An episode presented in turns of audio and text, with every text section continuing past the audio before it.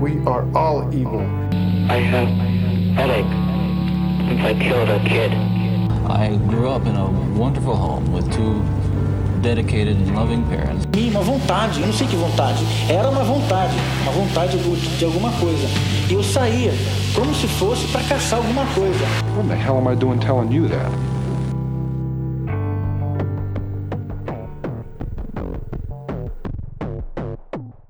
Olá, eu sou Luiz Alberto Moura e bem-vindo a Anticristo Superstars, episódio número 2. Bom, no primeiro episódio a gente começou a falar das motivações que me fizeram escrever sobre os assassinos em série e também o início da cobertura do caso do maníaco do parque antes dele ser preso. Porém, agora eu queria voltar um pouco no tempo e falar das possíveis origens da expressão serial killer. E aí você vai ver comigo a confusão que foi tentada a um primeiro rótulo e um, abre aspas, novo, fecha aspas, tipo de criminoso. De acordo com Michael Newton, em Enciclopédia dos Serial Killers, o assassinato serial seria uma prática datada da Roma Antiga.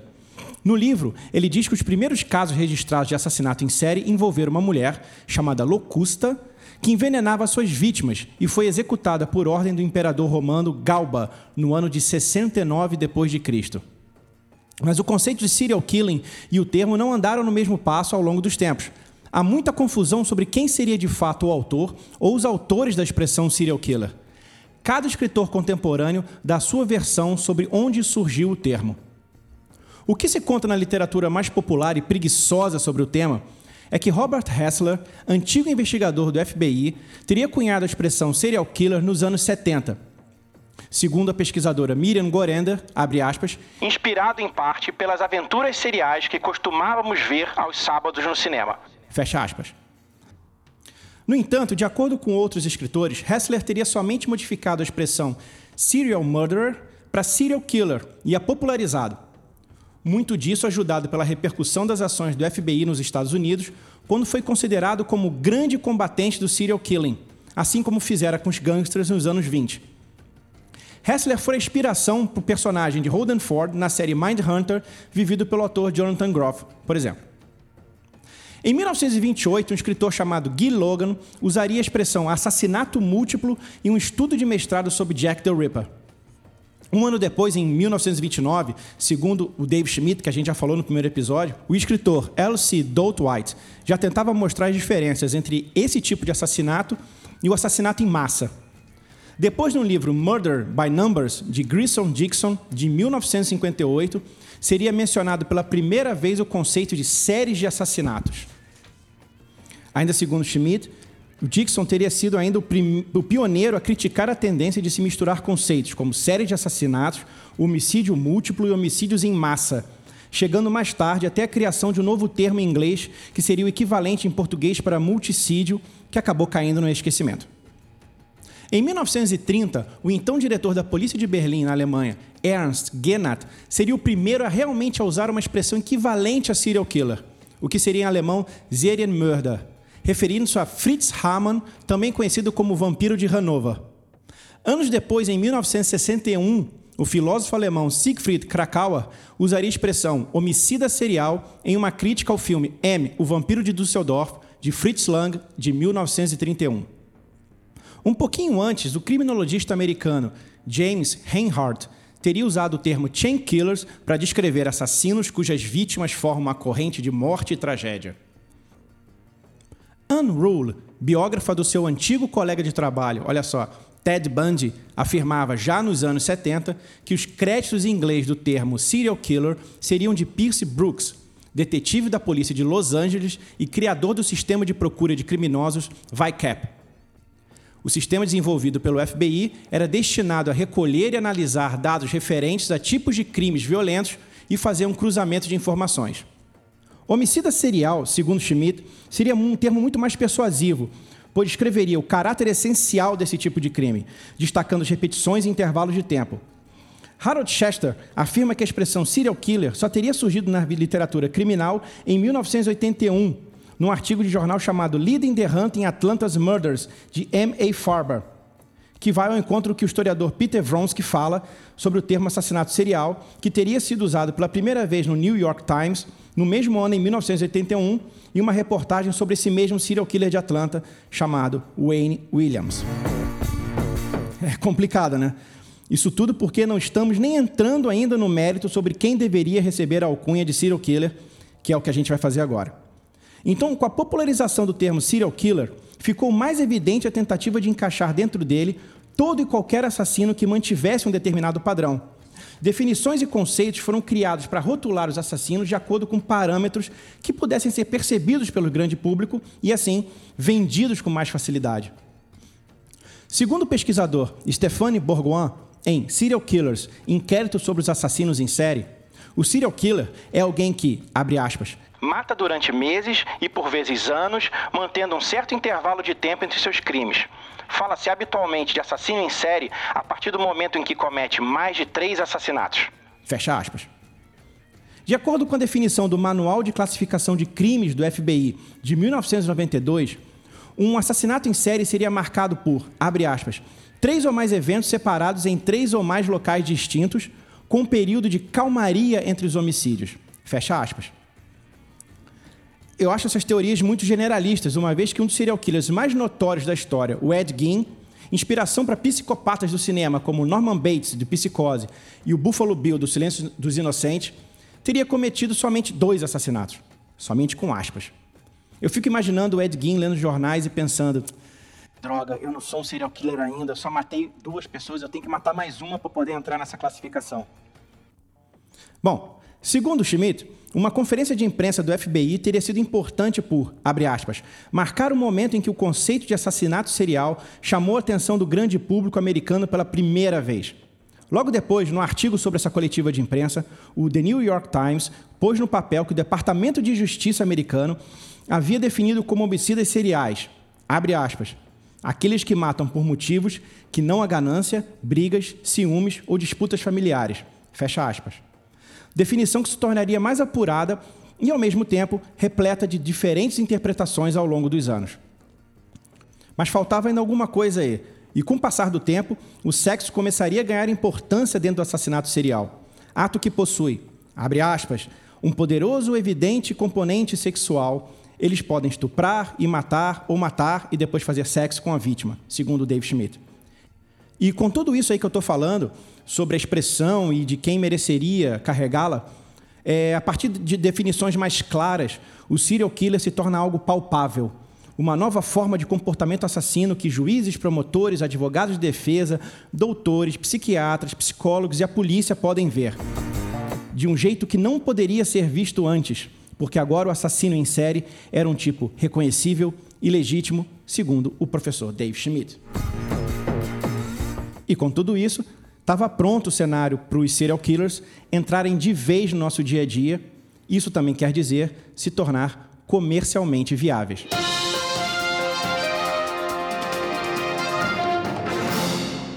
Bom, então mais ou menos a gente conseguiu entender de onde é que vem a expressão e o que seria um serial killer, ou pelo menos o que a imprensa iria usar como serial killer daqui para frente. Então, no próximo bloco eu já volto e a gente vai continuar a falar do assunto também do primeiro episódio, que foi o Francisco de Assis Pereira, o maníaco do parque.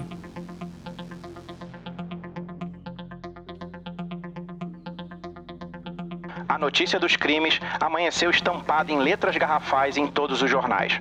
O assassino, apelidado pela mídia como o maníaco do parque, era um serial killer. O forte apelo usado pela mídia mexeu com o imaginário popular e os paulistanos em particular, e eles começaram a acompanhar a história diariamente como uma novela.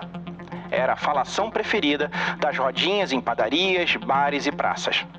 E a citação que a gente acabou de ouvir aí é de um livro que a gente falou no primeiro episódio também, Caçada ao Maníaco do Parque, de Luiz Carlos dos Santos e Luísa Alcalde, de 1999. Um dos periódicos que eu acompanhei na época, para minha pesquisa, tanto na monografia da faculdade como no mestrado, foi o jornal Folha de São Paulo. E como eu não fiz uma análise quantitativa e sim qualitativa, eu passei para a observação de elementos pontuais que marcaram a cobertura da mídia em geral e que foram reproduzidos pela Folha. né, um dos jornais mais influentes do Brasil e que até então não tinha um grande histórico de sensacionalismo.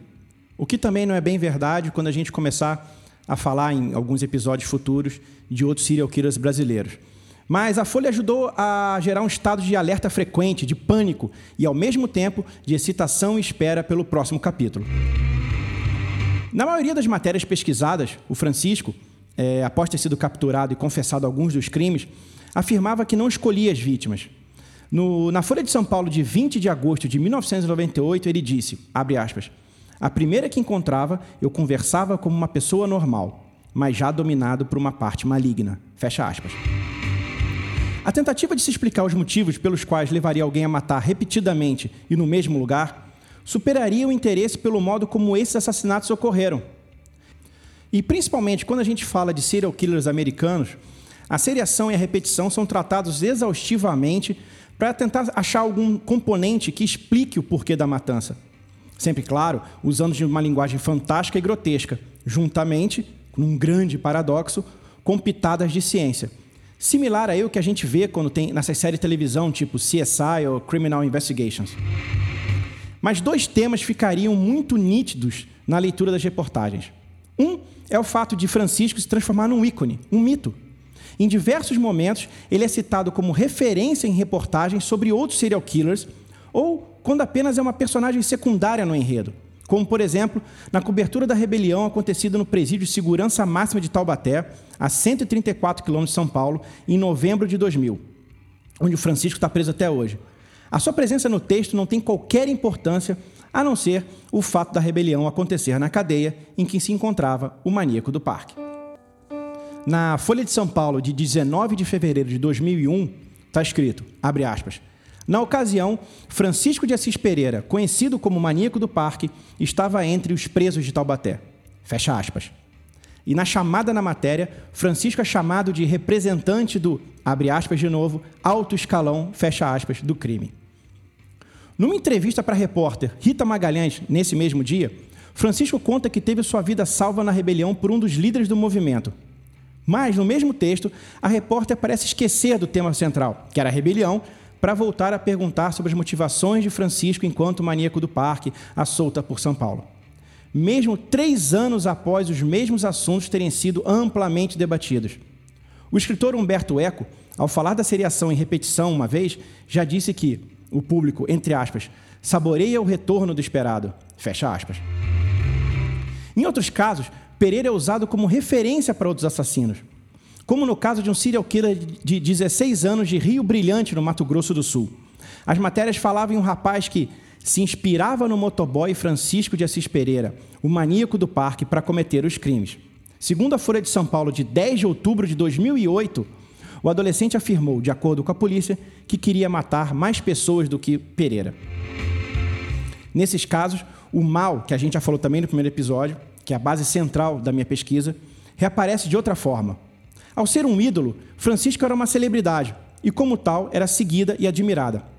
O Dave Schmidt diz que o xará dele, o David Berkowitz, um serial killer americano dos anos 70, que ficou conhecido como Filho de Sam, se deve lembrar daquele filme do Spike Lee, ele, abre aspas, não estava tão errado quando pensou que o público estava pedindo por ele durante as matanças, pois a mídia cobria cada ato dele com excitação crescente. Há também outros casos em que a mídia utilizou o maníaco como referência para situar o leitor de uma maneira rápida e ágil sobre o que estava acontecendo. Na Folha de São Paulo, de 12 de setembro de 1998, ela falava assim sobre um assassino no Rio de Janeiro, aspas. Assassino que age de maneira semelhante à do motoboy que atacava em São Paulo, já matou 10 mulheres em Nova Friburgo. O maníaco do Parque do Rio de Janeiro. O chamado pelo jornal de Maníaco da Serra teria cometido crimes em que as vítimas, aspas, sofreram torturas e violências sexuais.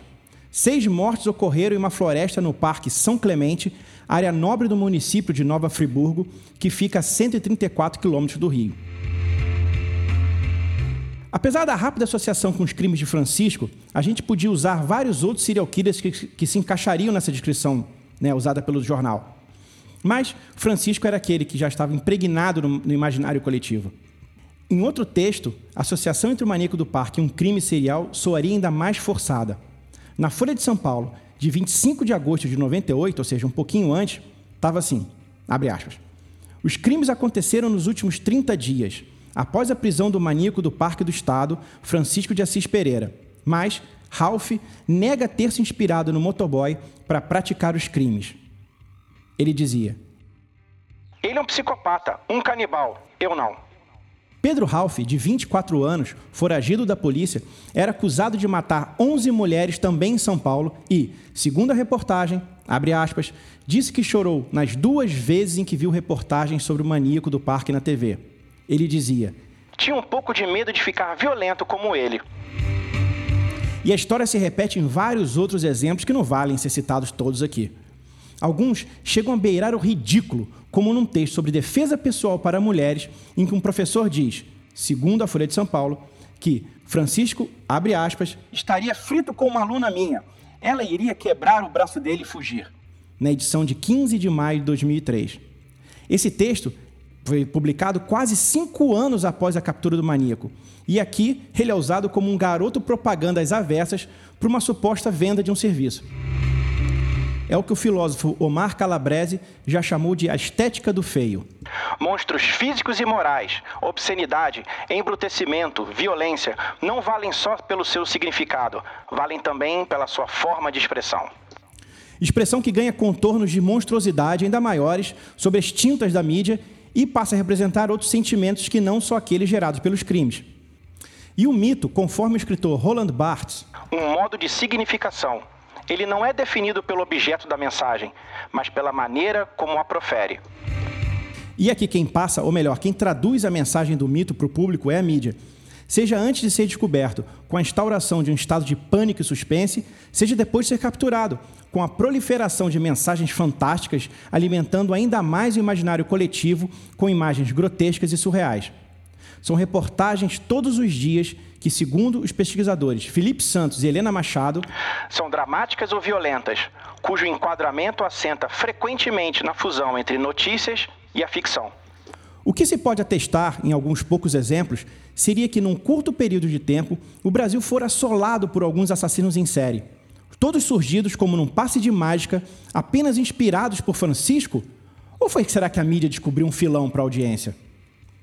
O assassino em série, que até então seria raro no Brasil, raro entre aspas, assume contornos casuais e toma conta do noticiário, aproveitando-se da curiosidade que ainda existia no público sobre o assunto. Só que daí em diante vai embora o interesse sobre os crimes praticados por, Fra por Francisco. Fica a figura, o mito, uma vez que, como o Schmidt diz, os serial killers são como estrelas de cinema, eles têm fãs. O mito qual Francisco representa, o do assassino que chocou o país, que tirou a vida de mulheres do mesmo tipo físico no mesmo local, iria se perpetuar, pois haveria gente interessada nele, inclusive outros assassinos, como a gente viu. Nesse caso, a seriação usada pelos jornais alimentava o desejo popular pelo assunto. E, como já disse o filósofo e romancista e historiador romeno Mircea Eliade, Enquanto pratica a repetição do sacrifício arquetípico, o autor do sacrifício, em total ação cerimonial, abandona o mundo profano dos mortais e introduz-se no mundo divino dos imortais. E sem querer entrar em estudos sobre televisão e os impactos da mesma no dia a dia, uma nota também na Folha de São Paulo, no entanto, ilustraria que, mesmo depois de passado um bom tempo dos crimes, com Francisco já preso, ele continuava a suscitar a atenção e a curiosidade do grande público. O maníaco do parque ainda seria uma galinha dos ovos de ouro para a mídia brasileira. O Fantástico de Domingo também perdeu para o Domingo Legal, durante os 38 minutos em que concorreram por 30 pontos a 27.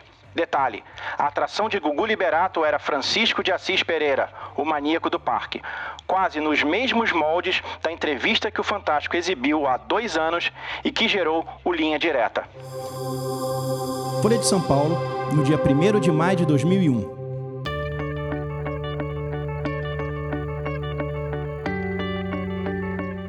E no próximo episódio a gente vai falar um pouco mais de como Francisco foi noticiado pela grande mídia logo após a prisão e começar também a discutir aquela que foi a cereja do bolo da cobertura do Maníaco do Parque, a reportagem do Fantástico de novembro de 98. E eu aposto que você vai começar a fazer um monte de associações com programas que inundaram a televisão brasileira nas duas últimas décadas.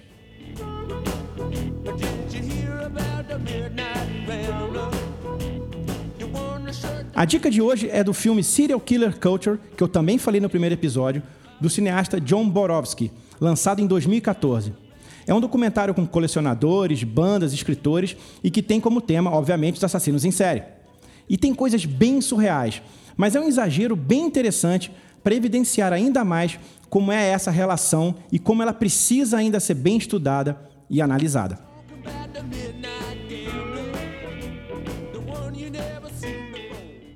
Então é isso. Até o próximo episódio. Comentem, opinem e a gente se vê. Até mais.